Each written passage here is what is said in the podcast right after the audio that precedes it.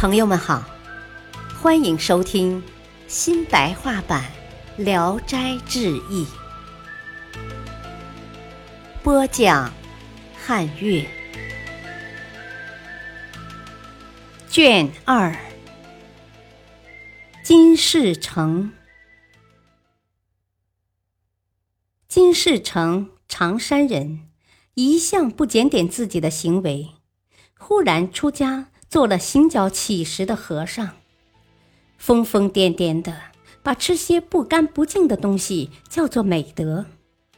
狗羊在他前边拉了屎，他就趴在地上吃掉，自己号称活佛。愚昧的民间男女对他的所作所为感到很惊异，甘愿给他当弟子的成千上万。金世成呵斥他们，叫他们吃屎。他们没有敢于违抗的。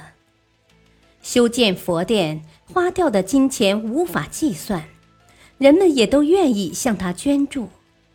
有个姓南的县官，憎恶他的荒诞行为，把他抓进衙门，打了一顿板子，罚他修建孔庙。他的弟子便奔走相告：“活佛遭难了！”争着募捐搭救他。孔庙的宫殿只用十个月就建成了。他聚集的金钱比残暴的官吏追讨赋税还要快得多。意史是说，我听说过这个姓金的道人，人们都就着他的名字称呼他，叫做金世成佛。他的品质到了吃屎的程度，太不像样子了。